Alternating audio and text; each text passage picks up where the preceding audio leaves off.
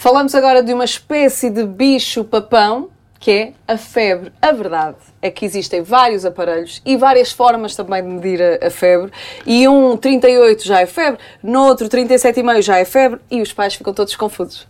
Exatamente. E sabes porquê é que ficam confusos? Porque nós usamos uma, umas medidas gerais para a população de febre, quando na verdade, se nós quisermos ser puristas, febre é a elevação de um grau na temperatura corporal média de cada pessoa, que varia de pessoa para pessoa e que nós certo. não conhecemos.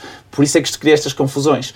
Pegando neste conceito, aquilo que nós sabemos é que, como a, como a, a temperatura média da população anda dos 37, 36,5, aquilo que está definido é que, se for uma temperatura avaliada no rabinho do bebê e até o ano de idade, se possível, esta é a temperatura mais fiável, porque é, é, é uma temperatura que não depende do arrefecimento exterior, é mais correta, aí nós só consideramos febre uma temperatura superior a 38 graus, precisamente porque não depende do arrefecimento exterior.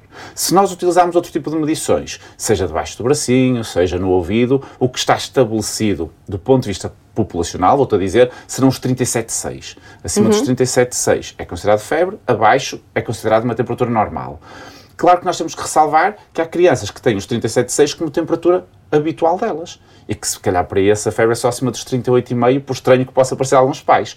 O conselho mais importante, e, e tu disseste muito bem que a febre é um bicho-papão, é encarar a febre da forma mais correta, que é a febre é um mecanismo de defesa do nosso organismo, é algo que é benéfico, que nos vai ajudar a combater a infecção e, portanto, nós só nos devemos preocupar com a febre quando a criança está desconfortável. Porque, na verdade, nós, não, não é a febre que nos preocupa, é o conforto da criança. Se ela estiver bem, a febre é benéfica, não é para fazer nada. Se ela estiver desconfortável, independentemente de ser os 37,6 ou 7 uhum. ou ser uns 39,5, aí devemos ajudá-la. Mas se a criança estiver bem, não é para fazer nada, independentemente do valor. E estes agora que são infravermelhos, para os bebês, é melhor evitar, não é? É sim. Na testa, em princípio, todos, não é? A temperatura retal é mais fiável porque é que tem menos variação. Debaixo do braço também tem pouca variação. Os termómetros de ouvido, eh, se forem bem aplicados, a temperatura é muito fiável. O problema é que tem que se acertar exatamente no hum. tímpano, é difícil. E a levantar a eh, orelha, tem, tem, tem truques, que se posicionar, é? Tem que se posicionar, senão não acertamos com o fecho no tímpano e por isso é que em 10 medições vão ter 10 temperaturas diferentes e se calhar Sim. nenhuma delas é verdadeira. Portanto, se calhar não é mais adequada, apesar de se for bem utilizado é um bom método.